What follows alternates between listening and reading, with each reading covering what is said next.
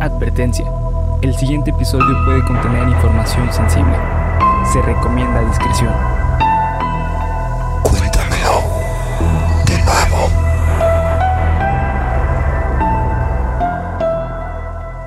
Geek Supremos presenta Cuéntamelo de nuevo, el podcast en el cual su anfitrión y servidor César Briseño los llevará a ustedes y a mi amigo y compañero. Bernardo Herrera. Allá, mira, hasta allá, cabrón, la bateó y la sacó del campo. ¿O que le hiciste así o le hiciste así, güey? Así, güey. Ah, creí que le habías hecho así, Sí, güey. sí, Dije, ah, no mames. Pinche Bernie beisbolista. Cabrón bateando así, güey. Pero hazle así, güey, igual. Ah, güey, Voy a golpear el, mi- voy a golpear el micro, güey. No, no, no, hoy no. Días sin incidente ya tenemos muchos. güey. Muchos. Desde golpes de micro y chingaderas.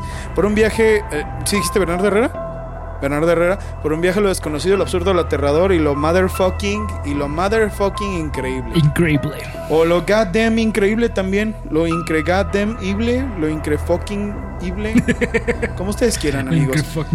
Bienvenidos, bienvenidas, eh, bienvenides también, muy importante el bienvenides, que no se me olvide. Gracias por pasar su valiosísimo tiempo aquí en el canal con todos nosotros, porque somos un chingo, o sea, no somos solo yo, somos 37 personas de producción. ¿Qué vamos a ver el viernes, Bernie? De una vez. El viernes vamos a ver Efecto Mariposa. El efecto mariposa. Un debate sobre la vida y la muerte, la realidad, los viajes en el tiempo, Tiempo. y... eh, ¿Qué más? ¿Qué más Es- dijimos? Y sobre experimentos psicológicos, psicológicos. bien Sí, culerotes. Exactamente. Sí. Geek, Geek Supremos se pone serio, güey. Así que de una vez lo advierto, cabrón. No se pierdan el análisis del viernes. Y también los invito de una vez, de una vez, así rapidito, a que nos sigan en todas nuestras redes sociales que están aquí abajo como Geek Supremos en cada una de ellas. Rápido, güey. Hoy no tengo nada que decir, cabrón. Y vamos a entrarle directo. Así que vamos con el capítulo número 136, cabrón.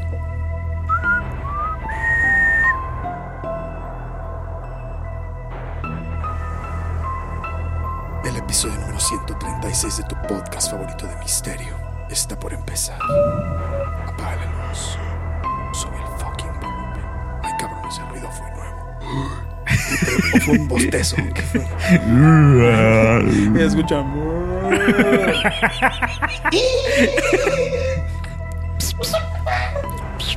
Y es que es Geek Supremos. Digo, cuéntamelo de nuevo en una granja. Ahí en un aviario.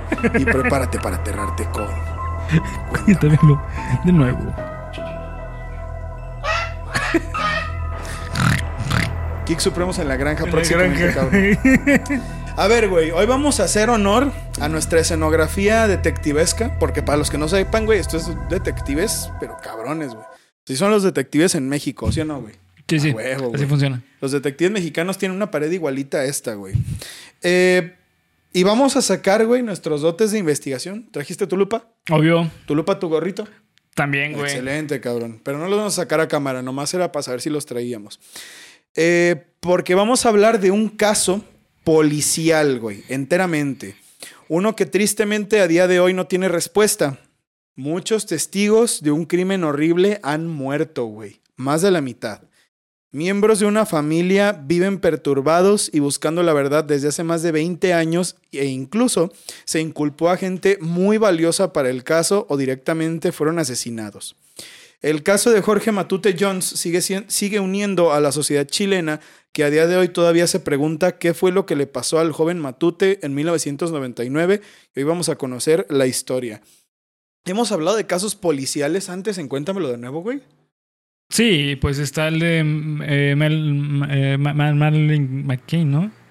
Ah, claro, el de Maddie McKean er- era un caso policial, sí. Pues sí, de- desapariciones, Ujú. cosas que después se resolvieron de una manera muy culera. Creo que no es la primera vez, pero es una de las pocas, güey. Porque debo decir una cosa y con toda la honestidad del mundo, este caso, investigarlo fue algo difícil, güey. No porque no haya información, sino por las, los tecnicismos de los casos policiales, güey. Entonces, lo que van a ver aquí es una crónica lo más completa que se pueda sobre este caso y lo que va hoy en día. Así que por esa investigación, revienten ese botón de like. Eh, ¿Conocías el caso de Matute Jones? No, güey. Mira, güey, yo tampoco, y te voy a decir que es una de las cosas más sonadas en América Latina, güey. Órale, güey. Yo no tenía ni la menor idea. Casos de, de desaparecidos y de crímenes que no tengan respuesta, hay muchos, sí, lamentablemente. Pero este era súper famoso, güey, y yo no lo conocía, güey. De hecho, hay personas con las que hablé de Chile, muchas gracias amigos chilenos que me hicieron el favor de darme mucha luz sobre esta, esta investigación, que me dicen que todos los años se conmemora en la televisión este caso. Todos los años, en, la- en la- en el aniversario de lo que pasó, se saca una efeméride, se sacan los datos, en qué va, a cada rato tratan de sacar nuevas noticias, desde 1999, güey. Órale, güey. Entonces, bastante peso Ojo, tuvo sí, sí. este caso. Y además me dijeron que es algo que todo Chile supo, güey. Todo Chile supo y todos se enteraron y todos vieron el actuar de la policía y del gobierno, güey, porque pasaron, pasaron bastantes cosas. Básicamente, ¿qué caso tenemos aquí en México, güey, del que todos se hayan sabido? Eh, el de Paulette. Ajá, sí, sí, sí, güey, Paulette, el caso Paulette, el caso del asesino de Cumbres, a lo mejor, el caso de, a lo mejor de la guardería ABC, como Ah. cosas que pasaron muy culeras y que todo el país se enteró. Eso es el caso de Matute Jones para los chilenos, güey.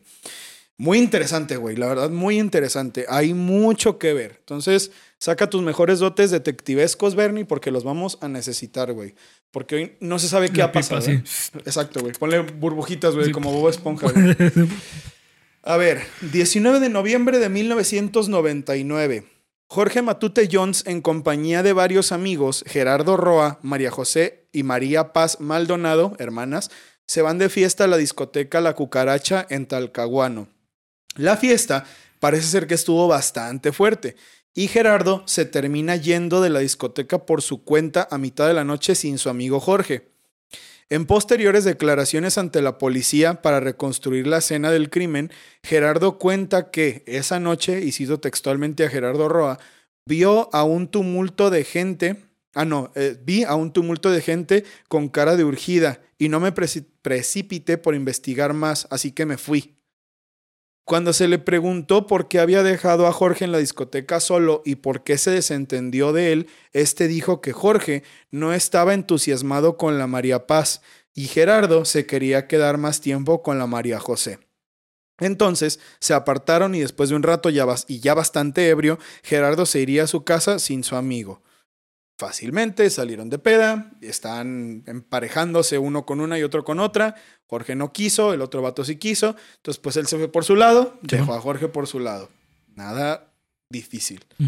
A la mañana siguiente, el papá de Gerardo lo levanta para pedirle por favor que mueva su carro, ya que su padre debía sacar el suyo para irse a trabajar. Es aquí, en la mañana, cuando se da cuenta de que Jorge no estaba y que no tenía recuerdo de haberlo visto después de que se separaron en la discoteca. Gerardo entonces toma la, la resolución de llamar a la comisaría de policía para ver si estaba arrestado, a lo que le dijeron que no. Llamó al hospital para ver si estaba accidentado o con cruda a nivel seguro social, pero tampoco. No le dieron una respuesta alentadora. Gerardo entonces se asusta y llama a la casa de los Matute Jones para ver si no estaba ahí y hace el anuncio de que está perdido. ¿Ok? Pero él no, Gerardo no, no dijo nada. Llamó a la casa, ah, este, porque este- a este tipo se referían como el coque, Jorge. Coque. ¿no? Eh, ¿Saben dónde está el coque? Eh, no, no sé. ¿No estaba contigo, Gerardo? Eh, no, mm, pues voy a ver, voy a ver, voy a ver. Oye, pero ¿dónde está coque? No, mm, voy a ver, voy a ver, voy a ver. La- dando largas, dando largas todo el tiempo sobre dónde estaba, ¿no? Ya raro de entrada, pero pues todavía, bueno, se fue de fiesta, no sé qué habrá pasado. Todavía no se sabía nada de, de Jorge. La primera opción de carabineros de Chile eh, Ah, ok, bueno, antes de llegar a eso, debo decir todo, todo lo que pasó en medio. Ese fue un sábado. Al lunes que no apareció Coque, fueron a poner la, la alerta de desaparición en, la, en el departamento de carabineros, la policía chilena, para que lo empezaran a buscar. Jorge Matute es hijo del señor, eh, ahorita les voy a decir el nombre, porque de su papá, no sé qué, Matute Matute, que es este, era un funcionario político. Ah, ok. Me dijeron por ahí que era funcionario político y yo investigué que era un funcionario, pero de este, una empresa petrolera. Entonces no estoy seguro de qué era. La persona chilena me dijo, él era un funcionario político. Yo imagino que esa persona sabe más. Entonces vamos a decir que era un funcionario político. De cualquier manera, no había tantísima influencia en volcar a todo Chile para ponerse a buscar a esa persona. No era una pieza clave en la sociedad, pues. Era una persona que se había perdido, claro, es terrible, pero no era algo enorme a nivel mundial. A nivel, este, perdón, a nivel nacional. Exactamente, no era. Sin embargo, se pusieron a las mentes más cabronas y más capaces de Chile a buscarlo, güey. Esto es importante porque tengo una teoría sobre este caso que al final les voy a platicar. La primera opción de Carabineros de Chile fue poner al frente al mayor José Luis Aguilera, quien había trabajado ya en la resolución de otros casos de mucho peso en el país. Sin embargo, y de manera súper misteriosa, fue destituido a las semanas de haber empezado a trabajar en el caso. Ah, cabrón. Uno de los primeros grandes avances que se hicieron en el caso y que fortalece las hipótesis que vendrían después fue el interrogatorio que logró hacer Aguilera a una persona llamada Marcelo Ramos, alias El Oso, quien trabajaba como guardia de seguridad en la discoteca La Cucaracha. El hombre dijo que él no tenía nada que ver con Matute como primera intervención, siendo que el detective no le había preguntado nada de eso. Y cuando empezó a seguir la línea del interrogatorio, el oso se puso tan tenso que empezó a llorar y se fue a una esquina del cuarto en posición fetal. Esto fue una prueba más que lógica de que algo tuvo que ver él eh, y también el personal de la discoteca La Cucaracha en la desaparición de Matute. Sin embargo, este interrogatorio fue cortado literalmente a la mitad cuando un capitán de policía interrumpió a Aguilera y le pidió que no continuara con las preguntas. Imagínate esta escena, güey. El oso, según se cuenta, quiere un güey como de dos metros, mamado, y el mayor Aguilera, pues era un güey así de unos 70, chaparrón, así como flaquito, ¿no? Lo sienta antes de que me pregunte cualquier cosa, yo no tengo nada que ver con Matute. Ah, bueno, está bien, pues vamos a continuar, este, así, así. Y lo empezó como a. No a acorralar, güey, pero bueno, entonces tú conoces a Matute, tú sabes, lo viste esa noche. El güey se rompió, cabrón. O sea, y el, y el mayor Aguilera en, en un este porque vi tres documentales sobre este tema, amigos, de verdad. Hay mucha información sobre este caso. Documentales recreados por la TVN, que es la Televisión Nacional de Chile, y recreaciones de otros programas en los que te dan muchos datos. Y el mayor Aguilera dice que para... 31 minutos. 31 minutos, que también tiene un capítulo en la temporada. No, no mames, no, no se pasen de verga. Te amo, 31 minutos. Chequen el capítulo de 31 minutos en Geek Supremos. Eh, dice que para él fue muy impresionante, güey, ver a un vato así doblegarse ante las preguntas y que el güey se fue a la esquina, cabrón, empezó a llorar así como pinche, como María Magdalena, güey, que se agarró así en la esquina, güey, en posición fetal. y, el mayor Aguilera dice eso que has dicho tú, güey, que la posición fetal es para protegerse, ¿no? ¿De qué? ¿Por qué? ¿De quién se protegía, güey? ¿De la policía? ¿De que lo fueran a cachar en algo? Mm. Justo cuando ya iba a llegar algo, entra un, un capitán. Ajá. Ey, ey, ¿qué estás haciendo? Pues estoy siguiendo el interrogatorio. No, no, no, el jefe te manda a llamar. Déjalo en paz. No mames. Ok, güey. ¿Qué siguió? El mayor Aguilera ni siquiera sacado del caso, güey. Despedido de la policía. Hola, madre, güey. Despedido completamente de la policía. Con Aguilera sacado del caso y despedido del trabajo, lo que siguió fue que la magistrada en ese entonces, Flora Sepúlveda, se dedicara a interrogar a Roa, a Gerardo Roa, el amigo de Coque, sin resultados favorables, por lo que se optó entonces por llevar al joven a una sesión con la psiquiatra Mabel Bielma, quien logró sacar algo de información extra en la que se decía que Roa veía como dos sujetos estaban agarrando por la fuerza a alguien que se parecía al Coque, mientras que escuchaba a alguien que decía, a este hay que bajarlo ya, acompañado de un hombre de pelo largo y una mujer. ¿Cómo fue esto? Según esto, por una sesión como de regresión hipnosis, güey. Lo puso como a dormir. A ver, quiero que te acuerdes de esa noche. Dime qué ves. Y le empezó a decir a Gerardo y le empezó a decir, no, es que, y se empezó a poner como muy nervioso. No, es que veo, veo al coque y veo que, que le están pegando. ¿Quién le pega? están varios hombres y hay una mujer y uno de pelo largo. Y escucho que dicen, a este hay que bajarlo, a este hay que bajarlo, hay que bajarlo ya. Puta, güey, o sea, y después de esto, güey, le enseñaron las fotos de las personas, del personal precisamente de la discoteca, y el güey los empezó a reconocer a todos. Eran los guardias, los guaruras, el dueño y la esposa del dueño, güey. Entonces, ojito con eso. Y después, por algún motivo que no entiendo, dijo, ah, es que me equivoqué. Eso lo vi en un sueño. ¿Cómo por qué, güey? ¿Sabes? O sea, no, entiendo. Entonces, casi un año después del nuevo, eh, el nuevo mayor de carabineros, Andrés Ovalle, toma el caso basado en el testimonio de Roa y llama al joven para recrear los hechos de esa noche en la cucaracha. Es decir, después de que no hubo mayor un año, porque lo corrieron al otro cuando lo corrieron del caso también, meten a otro un año después, güey, un año, no mamen. Eh, y llama al amigo para decir, ah, ok, güey, ese testimonio que él le dio a la psiquiatra me interesa. Vamos a hacer una recreación de la escena del crimen, güey. Van al, lugar, al, al, al, que era el bar de la cucaracha, y dice haber visto que dentro de la disco se habían empezado a pelear en la pista de baile, y él decide abrirse. Sin embargo, dice algo durante la recreación de los eventos de esa noche que da algo en qué pensar. Solo me acuerdo que alguien dice hay que bajarlo, hay que bajarlo, pero ¿a dónde, güey? ¿O de qué estaba hablando, no? El ex carabinero Andrés Ovalle asegura que Matute fue golpeado por uno de los guardias de la disco como primeras hipótesis. Así que el ex dueño de la cucaracha, Bruno Betanzo, su pareja Carmen Cereño y cuatro de los empleados que trabajaban ahí serían interrogados para esclarecer ciertos datos sobre el paradero de Matute que en ese momento era desconocido, güey. Y ya había pasado un año, eh, güey. Entonces, para que vean que además de ser un caso que no tiene resolución, se manejó Horrible. Horrible, güey. Con las patas, güey. Si las primeras 72 horas son las más importantes en una, en una localización de una persona desaparecida, pues ya, güey. Sí, no mames. Un año después ya no mames. Sí, no, no chingues. Em, pero bueno, los problemas empiezan aquí, ya que la magistrada en ese entonces, Flora Sepúlveda, le da la carpeta de investigación a Ovalle, pero con la recomendación de que a Betanzo y a, y a sus guardias no me los toques. ¿Por qué, güey? Betanzo era el dueño de la cucaracha, ¿eh? quiero aclarar. O sea, el dueño de ese lugar, su esposa y sus guardias de seguridad, a ellos no les puedes decir nada, no les preguntes nada, güey.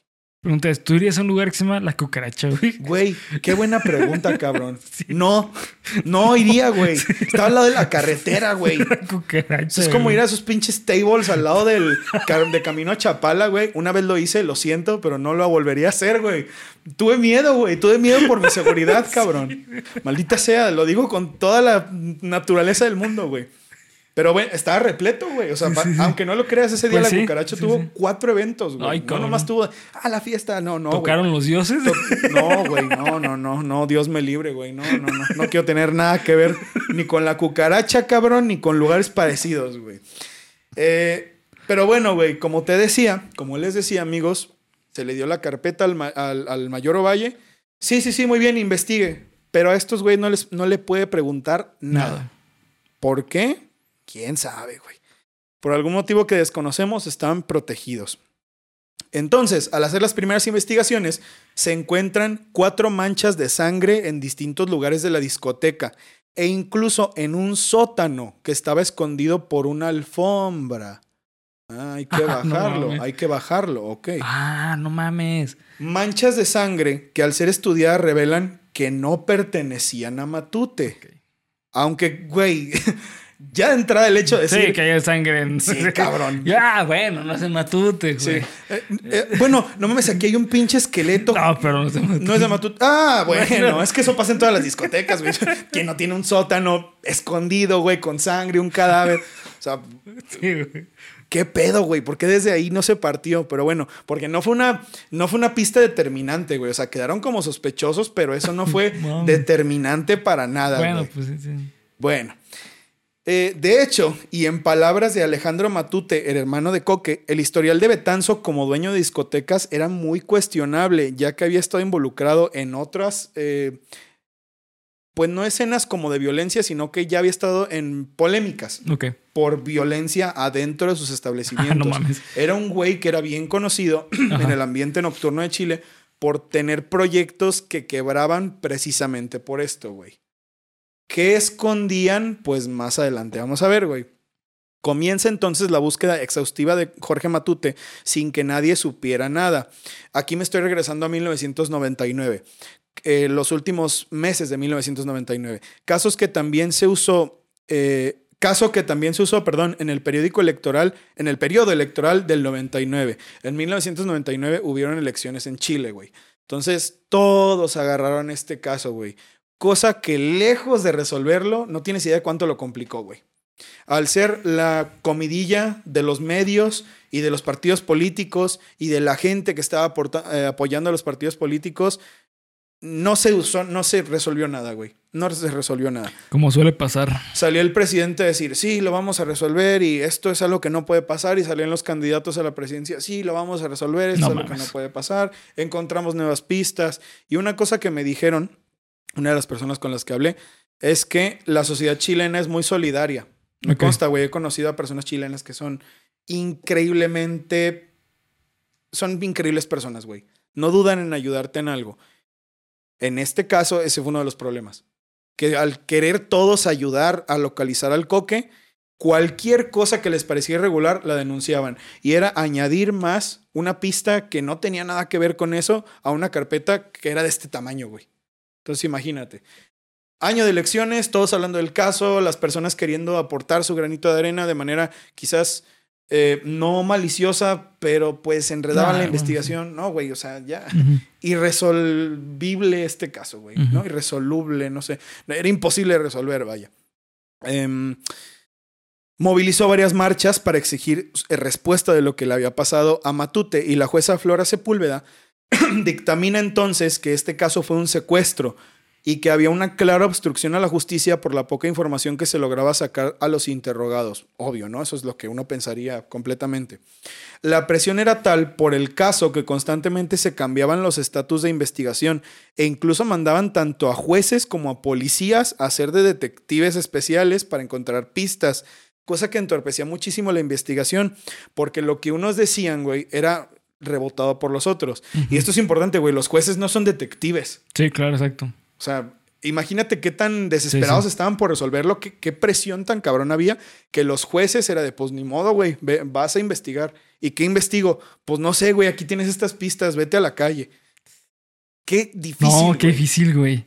Y era, e, es el modo de los investigadores y de los jueces contra el de los carabineros, güey. Claro. Que son investigaciones, si tú quieres, un poco más rudimentarias contra la policía de investigación especializada en eso, entonces lo que decían unos, pues no era lo que era, y lo que decían otros, pues no era lo que era, y entre ellos se tiraban las hipótesis, entonces, pues bueno, ya creo que quedó bastante claro el hecho de que este caso fue manejado de la chingada, ¿no? Eh, un par de meses habían pasado en la carrera para ver quién encontraba primero al coque. Cuando la policía de investigación entonces decide emplear métodos más agresivos y mandan llamar a otra de las personas importantes para este caso, el excomisario de la policía de investigación Héctor Arenas, quien era un investigador muy capaz que trabajaba en Santiago y que empezó a centrar su investigación fuera de la discoteca La Cucaracha, ya que no se había tenido suficiente suerte buscando indicios dentro de ella. Esto significa que él dijo, no, güey, aquí adentro no pasó nada, el problema estuvo afuera, en el estacionamiento. Y él vino a dar otra óptica de la investigación completamente diferente a la que ya se tenía. Eran dos esferas de investigación totalmente distintas, peleándose a ver cuál era la buena, güey.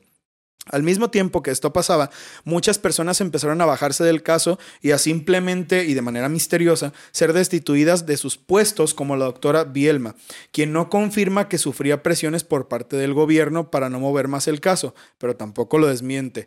Así que esta versión sobre una conspiración del gobierno empieza a tomar mucha fuerza. ¿Por qué otro motivo el gobierno estaría tan interesado en correr personal de la policía, güey? ¿Sabes? O sea, eso es una de las cosas más raras de este caso. Que no hay otra cosa que puedas pensar. No hay otra cosa, güey. Si el mismo departamento de policía y los altos mandos de, los jueces y los judiciales y lo que quieras, no sé, estaban corriendo, estaban eh, quitando de sus puestos de trabajo a las personas que se acercaban a dar resolución, es porque ahí había algo. Algo, sí, claro. Y no solo las corrieron, güey. O sea, ojalá que hubiera sido solo eso, güey. Vamos, vamos a entrar a, cosas más feas, güey, todavía. Mucha gente todavía tenía muchas dudas sobre el caso y sobre la participación del gobierno, pero ahora tenemos que hablar de varios nombres que alimentan la teoría de conspiración y que si las cosas pasaron de verdad como pasaron con lo que les voy a decir, pues ya está más que claro lo que pasó, güey. Está más que claro la respuesta, ¿no? Hugo Díaz, un gasfitter plomero, yo no sabía que eso se decía así en Chile, gasfitter plomero, murió apuñalado por gente desconocida en una fiesta en mayo del 2000. ¿Por qué, güey? ¿Y por qué importa Hugo Díaz si él solo era un plomero, güey? Hugo, eh, perdón, Hugo había sido llamado para arreglar una tubería en la comisaría de Coronel. Coronel es un lugar en Chile. Cuando escuchó a uno de los capitanes decir, cito textualmente, a Lomar se lo traen bien cortito con lo del caso Matute, entre otras cosas como, cito textualmente, lo mandaron para el camino a Santa Juana, ahí donde está el Matute. Esto es esto era la información del momento, güey, porque recuerden que en ese entonces no se sabía dónde estaba Matute Jones. Esto significa que este capitán sí sabía.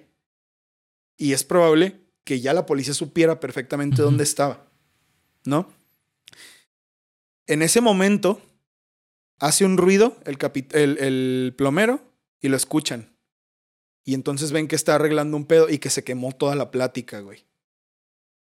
Acto seguido, el capitán le dice que se había escuchado todo. Y él le dice, no, pues yo estaba trabajando. Y el capitán le dice, si se escuchaste, pues cuídate a partir de ahora. Hugo pasa la información a miembros de su familia, pero nada se puede hacer por él, ya que al asistir a una fiesta, a la salida, un grupo de cinco personas se lanza sobre él y lo matan a puñaladas en el acto.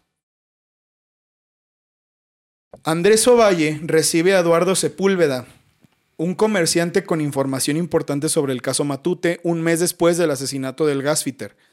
Susana Ramírez, esposa de Sepúlveda, le confiesa que tuvo una conversación con un narcotraficante apodado El Mañungo, ya que ella estaba engañando a Eduardo con el criminal.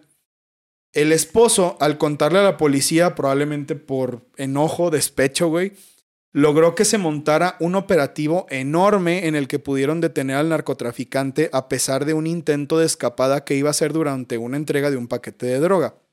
Se dio el pitazo, ¿sabes qué? Este güey va a entregar un cargamento de droga hoy. Ese día lo van a detener porque ya saben qué pedo. Y lo interrogan de lo del matute, ¿no? Susana cooperó con la policía en todo momento y dio un testimonio poderosísimo de algo que había platicado con el mañungo. Estaban ellos dos en el... No sé en qué momento de su vida, mientras estaban viéndose como amantes. Estaban un día en la noche viendo la televisión. Sale lo del matute, el caso del matute. Porque salía todas las noches en la tele. Ese año salió todas las noches en la tele. Y dice el mañungo, cito textualmente, a este cabro nunca lo van a pillar. Mis hombres se encargaron de él. Ay, güey. Imagínate lo que representa este testimonio en un momento en el que no se sabía dónde sí, estaba. Claro. A la mujer se le dio inmunidad completamente. La pasaron a un vidrio de esos de la policía donde, ah, mira, dime si alguna de estas personas la reconocen. Un vidrio de esos que... Doble cara. De doble cara, ajá. Pasaron al mañungo y pasaron a todos sus secuaces y pasaron a los policías de, de, de carabineros, güey, a varios. Ah, él, él, él, él, él, él, trabajan para él. La policía de carabineros, eh, bueno, los carabineros estaban involucrados con el narcotráfico. Y él dijo que sus hombres se habían encargado del matute. ¿Qué hombres? ¿Los policías? No es probable, ¿no? Por algo despidieron al, al detective, ¿no? Pues probable, güey. Estuvo muy cerca de ver qué pedo. Y mira, güey, ¿lo dudas? No, pero nada. Güey. Ok, pues ahorita menos lo vas a dudar, güey, porque nos falta la historia más cabrona con respecto a esto. El cabo de carabineros Marcos Martínez había estado en una investigación aparte con respecto al caso Matute desde el principio. Él fue el primero en interesarse por el camino a Santa Juana en la octava región de Chile cerca del río Biobío. Y hasta tenía un mapita que él mismo había dibujado en un diario que cargaba consigo siempre. Esta persona se salió de la investigación judicial porque él sabía que no la estaban haciendo bien. La investigación oficial, mejor dicho. Y él empezó a hacer su propia investigación. Él fue el que más se acercó. De verdad, él fue el que, él solo hubiera podido resolver el caso Matute. Martínez se había acercado demasiado a los lugares frecuentados por el Mañungo y sus secuaces, haciéndose pasar por cliente o por una persona admiradora de él, cosa de la que los policías de Coronel se dieron cuenta. Pero como era una investigación aparte, ellos creían que él trabajaba de verdad para el, narcotraficante. Entonces los problemas empezaron para el cabo, ya que por algún motivo que desconocemos se le empezó a vincular con el mañungo. Y más que eso, cuando él dijo, no, no, no, yo estoy investigando, estoy haciendo esto, esto, esto. Ah, pues sabes qué, ahora vas a tener que decir que tú eres su guardaespaldas, que tú lo ayudas a mover la droga y si no lo haces, vas a la cárcel y no sales. Toda la vida te la vas a pasar en la cárcel. Ni cargos, ni abogados, vas a estar en la cárcel porque yo quiero que estés. ¿Por qué, güey? Se le confiscó todo lo que traía, todo su, su material, su evidencia de la línea de investigación que él llevaba y se lo llevaron a una, a una cárcel, ¿no? Llega el 3 de julio, el cabo Martínez llega al cuartel de Concepción para continuar con las declaraciones, ¿no? Y se entrevista con el abogado del Mañungo porque sabe que hay un problema y que a él le quieren montar un crimen que él no cometió. El abogado accede y le dice que lo verá el día 4 de julio para empezar el proceso, o sea, al, día siguiente. Sin embargo, al cabo, de una manera arbitraria y que no sabemos por qué, lo trasladan de vuelta a la comisaría de coronel sin avisarle a nadie y pasa la noche ahí. Explico esto. El cabo se va a su casa el fin de semana, llega el lunes a continuar con las declaraciones. Sí, este, vamos a seguir este pedo, este pedo, este pedo, pero ¿sabes qué? Te tienes que regresar a coronel. Ah, pero le voy a hablar a mi esposa. Y lo, lo meten así esposado y lo suben rápido a una camioneta y se lo llevan en calidad de preso, güey. ¿No? Nadie sabía dónde estaba, güey. Ah, pues ¿cuál es la cosa, güey? Que el cabo, esa misma noche, fue encontrado muerto en una de las celdas con una pistola en la mano y con aparentes signos de suicidio. Esta arma, al revisarla, por supuesto, se supo que no era la suya. Su pistola siempre estuvo justo al lado de su cama. Mames. Al cabo, lo mataron, güey, en una cárcel llena, sin que nadie hubiera visto no, mames. quién se metió a la celda, quién la abrió, quién la cerró, porque cuando llegaron a ver no había nadie, güey. Al cabo, mira, él sabía demasiado, güey. Cecilia Gallardo, esposa del cabo, fue entonces a reclamar su cuerpo, que convenientemente le dieron en un ataúd sellado porque dijeron que había quedado irreconocible y desfigurado por el balazo, además de que ella no compró la versión del suicidio, y para tratar de disuadirla, uno de los capitanes le dijo, mejor olvídate de eso, no lo abras, llévate así el cuerpo. Y pues por el duelo y todo eso, pues tu hija y tú pues van a tener pensión vitalicia, pero no puedes decir nada. ¿Qué pedo, güey? Parece un episodio de Daredevil, güey. Sí, cabrón. con el King sí, hace rato que estábamos hablando de bam, bam, bam, bam, bam, con las actuaciones especiales de Ice Cube. Ice Cube como Cecilia Gallardo. bum, bum, bum. Bueno, más bien el Cabo Martínez, ¿verdad? Ice Cube. Con Ice Cube. No, ese es, ah, no, este... sí, es Ice Cube, ¿no? Ah, sí, es Ice Cube, Simón, Simón. Este, bueno, güey, una pinche locura, güey. Una pinche locura. Obviamente, güey, ella les dijo que no quería su maldito dinero, que se lo metieran por donde pudieran. Se negó, pero se fue resignada, güey. ¿Qué haces contra toda la pinche policía, no, güey? Existió entonces después este funeral que le hicieron al cabo Martínez, que por algún motivo que desconocemos, estuvo repleto de funcionarios de carabineros, güey. ¿Para qué? Pues para que no abrieran el, el ataúd, güey. Sí, claro. Entonces la familia se encabrona y les dice, ¿saben qué, güey? Déjenos en paz. Ya, ya lo mataron, déjenos en paz, déjenos vivir nuestro duelo. Respetan el duelo, se van, lo abren, güey. Abren el, el ataúd. ¿Y con qué se encuentran, güey? Con que el cabo no tenía ningún signo de suicidio. Tenía acá tenía volada la tapa de los sesos, pero acá atrás, güey, como si le hubieran disparado por atrás de la cabeza, no como si él se hubiera disparado. Y su hermana, Marta Martínez, experta odontóloga, confirma que no le faltaban dientes, que él no tenía eh, volado el techo del paladar. No se suicidó, güey. el cabo no se suicidó. Ella misma encuentra el diario días después de su hermano y Carabineros les entrega una agenda, propiedad también del difunto cabo, con las anotaciones de la locación casi exacta de donde se encontrarían los restos de Jorge Matute unos años después, además de dos tipos de letra diferentes extra a la suya. Esto significa que en el diario del, del Cabo, dos personas más ya habían escrito cosas. Dos personas, además de él, Sí. ya sabían dónde estaba el Matute, güey. Ya sabían.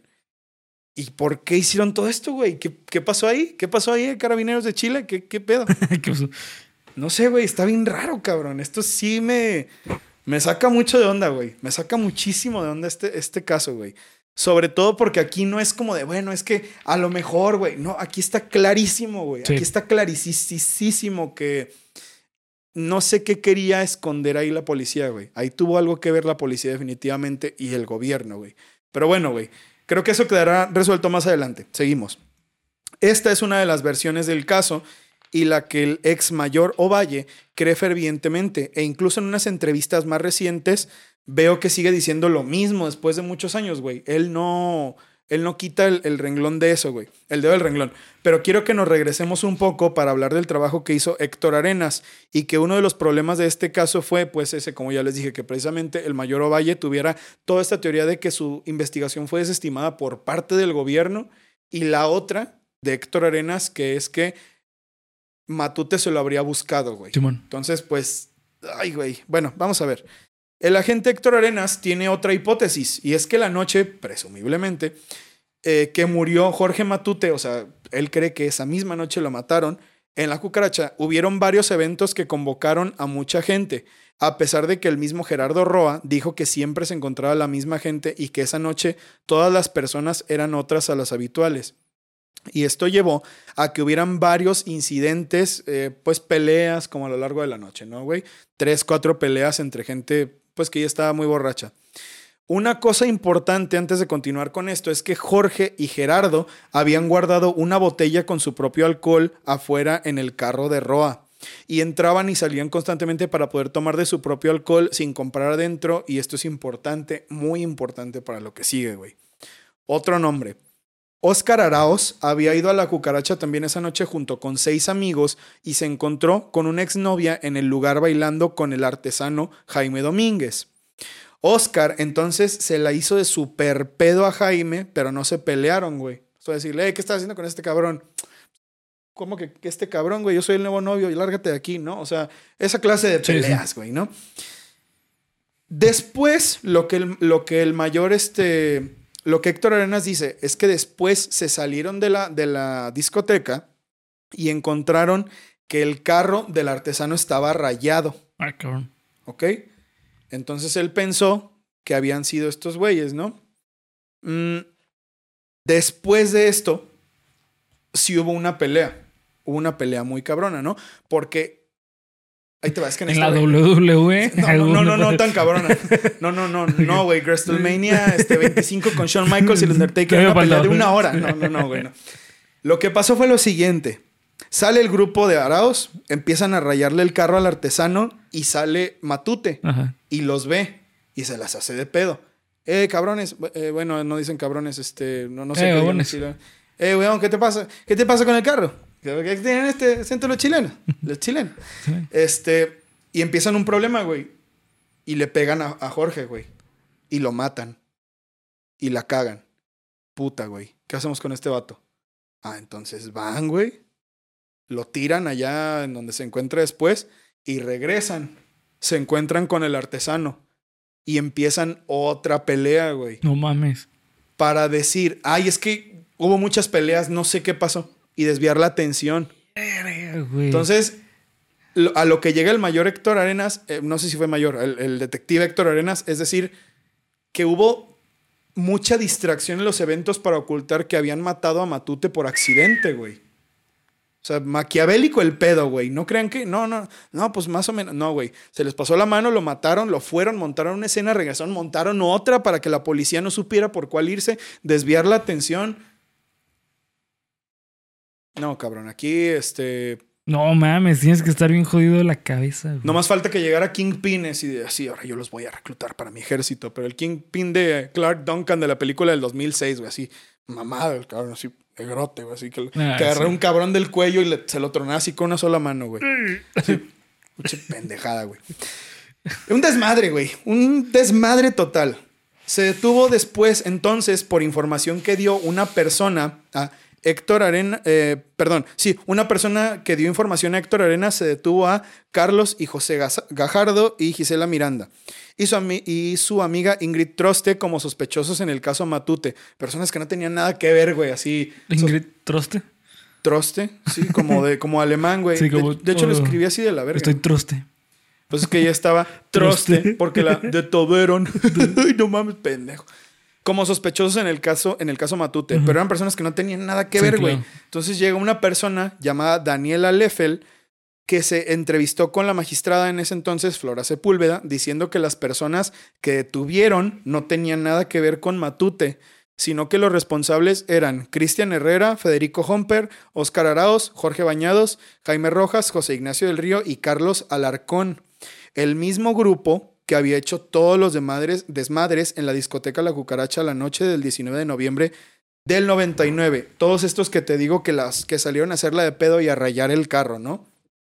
Estos jóvenes fueron apresados, pero fueron liberados y descartados de toda culpa unos años después, cuando el caso giró en su mayoría a que los dependientes del lugar La Cucaracha eran los que en verdad tenían que ver con el asesinato de Jorge. Un desmadre, güey. Sí, güey. Desmadre, pero bueno. Llega Héctor Arenas, dice, fueron ellos, métanlos a la cárcel. No, güey, sáquenlos, porque esta investigación dice que no. No, pero entonces, ¿quién? Pues no sé, güey, vamos a seguir investigando. Y ya habían pasado tres años, güey. Ya, ese caso ya, ya, ya olvídenlo, güey.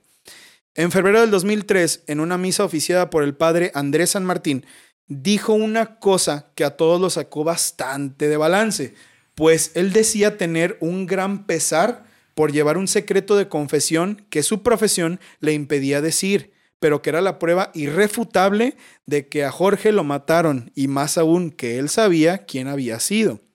Está en una misa que está grabada incluso. Yo tengo mucho pesar porque tengo que llevar este secreto de confesión. Porque que dice, habían, este, secuestraron a un muerto. Están, secuestraron a un muerto y usted, señora, usted, señalando a la mamá de, de Jorge Matute, no lo va a encontrar. A esa persona, esa persona ya no está con nosotros y me pesa no poder decir quién fue. Esta persona, este padre, dejó sus votos, se casó, se hizo director de una escuela y nunca en la vida dijo quién le había dicho eso, ni a qué se refería. Probablemente él tenga la respuesta del caso Matute Jones de qué pasó exactamente. Y sigue vivo. Sí, ahí sigue, güey. Y no ha dicho nada. No ha dicho absolutamente nada. De entonces que se le hizo una entrevista, no se le hizo este. No, no se le volvió a hacer ninguna entrevista ni nada después de esa del 2009, un poco así. Nada, no se sabe. Pero lo único que dijo fue que él creía que la única persona que había trabajado con eh, entereza, con legalidad, con honestidad en el caso fue Héctor Arenas. ¿Será entonces que la versión del detective Arenas sobre los jóvenes que habían matado a Matute era cierta y los dejaron salir de la cárcel porque la otra investigación se le metió? Muy complicado, güey, muy complicado. En el año 2004, un trabajador que estaba cerca del río Biobío se encuentra una calavera debajo de un árbol de boldo. Este se empieza a reír como nervioso y pone la calavera en un palo para asustar a sus amigos y a los que iban pasando. Pero una llamada anónima a la policía pone en marcha las unidades que van a ver qué chingados pasaba con esta pinche broma estúpida. Y tal fue la sorpresa de que justo al lado del río en donde las notas del cabo Martínez habían señalado que se encontraban finalmente los restos de Jorge Matute y Jones. Estos fueron trasladados al servicio forense y al día siguiente del hallazgo, el padre, eh, el padre de Jorge y su hermano acuden a las oficinas para ver si por fin, después de tanta información y pistas falsas, incluida una llamada de extorsión, habían dado con Jorge. Creo que esta es una de las cosas más tristes que he visto en mi vida, güey. Sí, güey, porque está grabado el video en el momento en el que le dice, están grabando cómo abren la bolsa los, los, los peritos y está el papá viendo. Un detalle era que Jorge, como era muy flaquito, siempre llevaba un traje de baño abajo de la ropa. Y esa es una cosa que nunca le habían dicho a nadie. Solo la sabía Héctor Arenas y solo lo sabían el papá y su, su mamá, su familia. ¿Un traje de baño? Un traje de baño, debajo, como ropa interior, güey. Debajo de los pantalones. Abren la bolsa, sacan el traje y dicen, sí es. Y el papá dice, sí es. Y los forenses, todos emocionados, ¿sí es entonces? Y el papá se agarra la cara y empieza a llorar, güey. Puta madre con esa escena, güey. Fíjate que ahí hay un tema bien cabrón psicológico con respecto a las desapariciones. A ver. Eh, es más doloroso. O sea, en cuanto a. Sí, en cuanto a dolor psicológico, emocional, es más doloroso la desaparición que la muerte, güey. Sí, sí, totalmente. Porque, o sea, Mm, e, esto es algo que lleva poco tiempo investigándose, ¿eh? o sea, como tipo, eh, como pregunta de investigación, lleva poco. Antes se pensaba que lo más doloroso era que tu hijo fuese a la guerra y no regresara. O que un familiar o algo así fuese a la guerra y no, no regresara. Pero hoy en día se ha encontrado que es más doloroso la desaparición por eventos de este tipo. Porque mínimo en la guerra sabes que si desapareces porque murió, güey. ¿No? O sea, es como, ah, pues es que si no lo encuentran es porque está en la guerra. Sí. Pero así de que, pues es que hoy era un jueves que va a la cucaracha y no regresa. ¿Dónde está? ¿Qué pasó? Hay muchas preguntas que no te puedes contestar, güey. Y más por ser algo tan simple, entre comillas, ¿no? O sea, güey, fue un día divertirse. ¿Cuál, fue su, ¿Cuál fue su problema? Ir un día de fiesta, güey. Y aparte el duelo no lo puedes cerrar, güey. Es que no sabes ni en dónde está, güey. Ese es el problema. O sea, la pinche desesperación la pinche desesperación de no saber si está vivo, si está muerto, si está sufriendo. Sí, sí. Sí, porque no puedes ponerle cara a la situación sin saber realmente la situación, güey. O sea, por ejemplo, en este caso que no se sabe, que no se supo qué, qué pedo hasta un chingo de tiempo después, eh, muchas personas en ese tipo de casos hay como dos vertientes. Una es que se van a aquellos mismos dicen, ah, pues mi hijo o mi hija murió. U otros son, no, pues es que sigue viva o sigue vivo. ¿Sabes? Entonces, eso está bien, cabrón, güey. Imagínate los que se mueren esperando eso, güey. Y cabrón.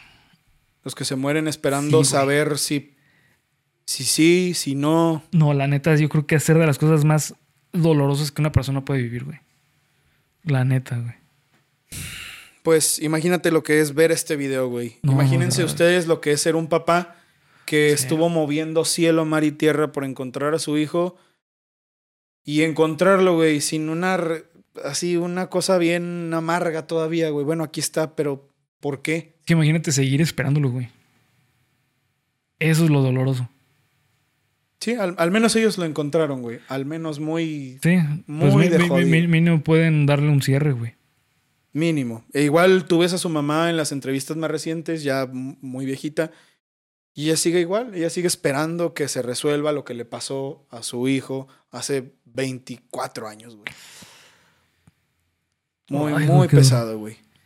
Más allá de esto, y durante muchos años después, las pistas sobre el caso Matute aparecían seguido, pero ninguna llevaba un resultado concreto. No había nadie detenido, no había nadie que diera cuenta sobre su muerte y todas las personas relacionadas al caso fueron muriendo, güey. El dueño de la disco La Cucaracha murió en un accidente de auto en Egipto mientras estaba de vacaciones. Ha sido más aleatorio, cabrón. El padre de Jorge lamentablemente también murió de cáncer en espera de conocer la verdad sobre la muerte de su hijo.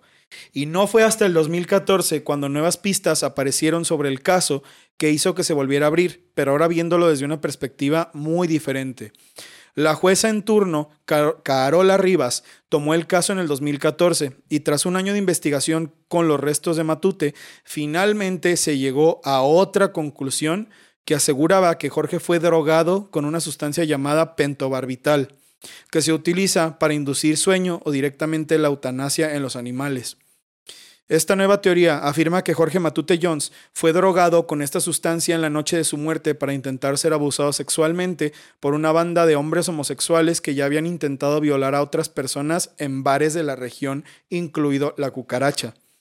Esta teoría del pentobarbital en el cuerpo fue confirmada completamente en el 2018 porque las pruebas en el cuerpo de Matute eran completamente certeras y se tomó como la mejor opción, además de que hubo un careo con 18 sospechosos, entre los que se encontraba el mismo Bruno Betanzos antes de morir.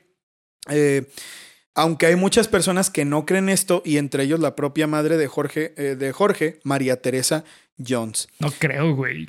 ¿Por qué el gobierno se empeñaría tanto en ocultar a, a una banda de, de violadores, güey? Y pasaron 10 años, güey, Demasiado. hasta que pudieron dar esa conclusión.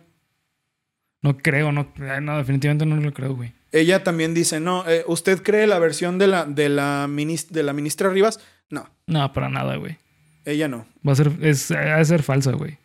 Cristian Arauz, eh, hermano de Oscar, de Oscar Arauz, de uno de los jóvenes aprisionados, dijo que Héctor Arenas fue lo, que, lo peor que le había pasado en investigación a Chile porque le habían arruinado la juventud a todos esos jóvenes, güey. ¿Quién sabe, güey? O sea, de verdad, porque dice, no, es que lo señalaron, no, no podían conseguir trabajo, no podían entrar a la escuela. Pues sí, güey, pero es que si Héctor Arenas tenía razón y ellos lo mataron. Carola Rivas declara que el caso se trató mal desde el inicio por el prejuicio de que los jóvenes que desaparecen generalmente es porque se cree que quieren seguir en fiestas o que quieren huir de sus casas. Por ello no se hace el esfuerzo que tendría que hacerse en total. Lamentablemente, güey, el caso de Jorge Matute Jones está más que cerrado. En 2015 sus restos fueron sepultados en definitiva. No se cree que se vuelvan a exhumar para volverle a hacerle una prueba. A mí también esto se me hace como muy conveniente, güey, demasiado conveniente, porque todo lo demás que les he leído hasta donde pude ver es completamente real, güey. Se mató a gente por este caso. Se corrió de sus puestos de trabajo a gente por este caso. Estuvo involucrada una persona de, de los pesados del crimen organizado en Chile, güey. Yo creo personalmente que todo eso va por ahí. Yo dudo muchísimo que haya habido este. Prefiero creer la versión de Ovalle, que decía que la cucaracha era un centro de narcotráfico muy cabrón y que estaba relacionado a otras personas que vendían cosas. Porque pues la de Héctor Arena se me hace como muy interesante, güey. Muy, wow, ¿de verdad pasó eso? Pero se me hace algo difícil de creer, güey. ¿Sabes? Se me hace complicada de creer. Y esta, pues definitivamente, mm, siento que es muy conveniente que después, o sea, se confirmó que eso estaba en su cuerpo, güey. En los, en los restos, de verdad, había restos, valga la redundancia, del pentobarbital. Pero eso se me hace, no sé, güey, probablemente los mismos guardias intentaron drogarlo para dormirlo, o se les pasó la mano, no sé, güey, para que no gritara, ¿sabes? Muy difícil, güey. Muy difícil saber, güey. Y aparte está lo de llévalo abajo, ¿no? Hay que llevarlo para abajo, hay que bajarlo. Y que Gerardo Roa dijo, ay, no, es que mm, eso lo soñé. Me equivoqué, no, fue un sueño, ¿eh? Sí, no, y luego el pinche sótano con sangre, güey, qué pedo. Nah, definitivamente yo creo que no, güey. ¿Qué le pasó a Jorge Matute Jones, Bernie? Ay, güey. No sé, la, la neta está bien complicado, pero yo sí me atrevo a decir que la banda de homosexuales violadores no creo que sea real, güey. No, no, no creo que sea real. No, no, no sé si exista realmente esa banda y probablemente. sí, Probablemente sí. pero no, no creo que haya sido víctima de ellos, güey. Definitivamente no creo. Creo que mejor dicho utilizaron como chivo expiatorio a esa banda para decir, ah, sí, ya, se encontró el culpable. Porque eso pasó muchas veces. en Porque no, es que no tiene sentido, güey. O sea, si fuese una banda de, mal, de maleantes así, güey. Yo hubiera caído, güey. Eso es una, o sea, Sí. esta clase de bandas, ni, güey, ni los asesinos de la caja de herramientas, que eran la peor mierda que ha existido en la historia de la vida, güey, duraron tanto tiempo impunes. Que Sí. duraron un año haciendo sus chingaderas. Sí, sí. No, güey. Sí, digo, eso es circunstancial, porque depende de mucho de, de cómo se lleva la investigación. Sería un asesino del zodiaco, pero de una banda de este tipo, güey. ¿Sabes? O sea, no mames, no, no es realista, güey. No, no, y aparte porque no tiene sentido de que se haya empeñado tanto en ocultarse, güey. No tiene sentido. Eso es principalmente lo que tira todo Sí. esto, güey. que Y las personas que murieron, Sí, sí. y el Cabo Martínez, y el comerciante cuya esposa le era infiel, que después apareció también muerto. ¿Sabes? O sea, ay, no sé, güey. No sé. No sé, no tengo ni la menor idea. Y probablemente hasta por ahí vi en una, en una entrevista de estas, en uno de estos documentales, que alguien dijo, no apunté el nombre de quien lo dijo, pero yo también lo creo, que este caso se va a resolver hasta que uno de los responsables en su lecho de muerte Dígalo. diga, ¿sabes qué? Sí, yo fui el, el que, el culpable de la muerte de Matute. Yo lo maté. Hasta entonces, vamos a seguir nada más con los supuestos y con puras especulaciones sobre el caso Matute Jones. Muchas gracias, Valeria Saavedra, que dejaste tus super gracias en el video de. En alguno, en el de Jeffrey Epstein, en el de Jeffrey Epstein, y que nos recomendaste el caso de Matute Jones. Muy interesante. Muchas gracias por tus super gracias. Ya lo saben. Eh, si ustedes gustan apoyar al canal, no es obligatorio para nada, pero nos viene muy bien cuando nos mandan algunas super gracias y si tienen alguna recomendación de temas, pues se brinca unos pasitos en las listas. Así que Valeria, este video es para ti. Muchas gracias por tu aporte. Bernie, hemos terminado el capítulo eh, bastante triste, la verdad, güey. Hoy no, hoy no hubo mucha gracia. Te dije que iba a ser detectivesco, más serio, güey. Batman. Batman es el mejor detective del mundo. Así que, exactamente, cabrón. Termina tu capítulo número 100 algo, güey. De cuéntamelo de nuevo. 130. 136. Exacto, güey. 136. Nomás te puse a prueba para ver si te acordabas. Eh, huevo, pero. Ciérralo, ciérralo, ciérralo. Hubiera estado cagado que cuando me hubieras preguntado si tú qué piensas y yo te he dicho, creo que. Ah, perro, güey. Pues es que es Batman, güey. No, pues ya me darías toda la respuesta. Es que yo creo que mira por esta pinche mamada que me puse en el ojo y me fui a investigar. Así de, A la verga, perdí. no mames, Nolan. Nolan. Una película, güey. Córrele. Este, nada más, muchas gracias por ver, comentar y suscribir. Recuerden seguirnos en todas las redes sociales que nos encuentran como Geeks Pronos en cada una de ellas. Acá abajo en descripción fácil y sencillo. Nada más, simplemente recuerden seguirnos. Pues eso es todo, queridos amigos. Muchas gracias por haber pasado por su caso número 136. Saludos a todo Chile. Abrazos y besos, hermanos chilenos y hermanas chilenas. Muchas gracias por estar por acá. Nos vemos, la, nos vemos la siguiente semana. Disfruten su miércoles. Señor. Broso. Broso, broso. Adiós. Adiós hasta Chile. Que no sé por qué hablan así. Ají, ay, me pasé. Sí, ya, ya, ya, ya fui a ya, costeño. sí. Deja hablar como López Obrador. No, ya, adiós. Adiós.